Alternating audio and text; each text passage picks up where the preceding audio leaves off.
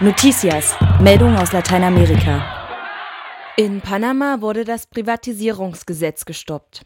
Das geht aus einer Meldung der Nachrichtenagentur Punal hervor. Demnach hat das Parlament in Panama in zweiter Lesung den Gesetzesvorschlag abgelehnt. Mit dem Gesetzesentwurf von Präsident Ricardo Martinelli sollte die Sonderwirtschaftszone in der Hafenstadt Colón an private Investoren verkauft werden. Wir hatten bereits in der vergangenen Woche in den Noticias darüber berichtet. Es war in Panama zu massiven Protesten und einem Generalstreik gekommen. Daraufhin hatte Präsident Martinelli bereits Kompromisse eingehen müssen. Statt des Verkaufs sollte der Pachtpreis erhöht werden. Das Parlament hat mit seiner Entscheidung das Gesetzesvorhaben nun endgültig abgewiesen. 56 der 71 Abgeordneten stimmten für die Rücknahme des Gesetzes. In Uruguay ist ein neues Gesetz zur Legalisierung der Abtreibung in Kraft. Wie die Nachrichtenagentur Punal berichtet, hat der uruguayische Präsident José Mujica Ende Oktober das Gesetz zum freiwilligen Schwangerschaftsabbruch unterzeichnet.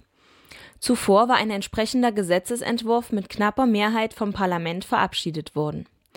Damit ist Uruguay nun eines der wenigen Länder Lateinamerikas, in denen Abtreibungen nicht mehr unter Strafe gestellt sind. Nur in Kuba und Mexiko-Stadt sind Schwangerschaftsbrüche auch erlaubt. Nach der Bestätigung des Präsidenten müssen nun das Parlament und das Gesundheitsministerium die entsprechenden Vorschriften erarbeiten.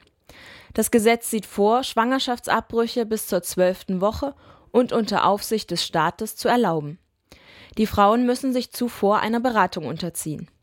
Nach der Beratung ist eine Bedenkzeit von fünf Tagen Pflicht. Bereits 2008 hatte es in Uruguay eine ähnliche Gesetzesinitiative gegeben. Der damalige Präsident Tabaré Vázquez hatte das Gesetz damals verhindert. In Paraguay hält die de facto Regierung ihre Versprechen nicht ein. Nach Angaben von Amerika21.de protestierten am vergangenen Donnerstag mehr als 200 Lehrer der Alphabetisierungskampagne Paraguay liest und schreibt, gegen die Regierung unter Federico Franco.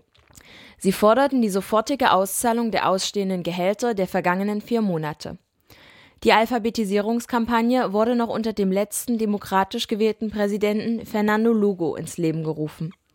Die Kampagne richtet sich in erster Linie an ältere Menschen, aber auch Kinder der ärmeren Bevölkerungsschichten, die bisher keinen Zugang zu Bildung hatten.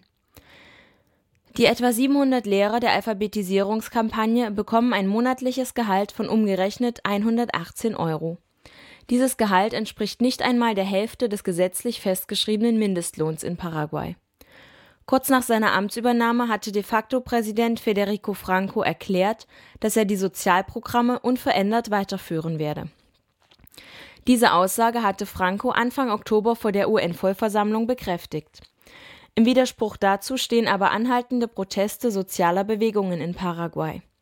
Der Finanzminister der de facto Regierung unter Franco hatte in der vergangenen Woche behauptet, dass die Regierung in einer akuten Finanzkrise stecke. Das Ausbleiben der Gehälter wird damit begründet.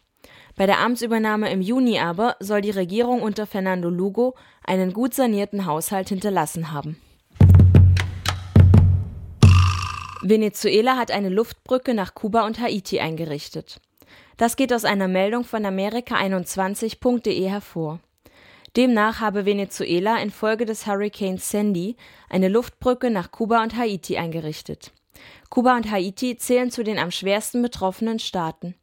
Alleine in Haiti seien 52 Tote zu beklagen und 70 Prozent der Ernte vernichtet worden.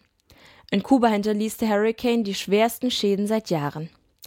Am vorvergangenen Dienstag trafen die ersten Hilfslieferungen aus Venezuela in Kuba und Haiti ein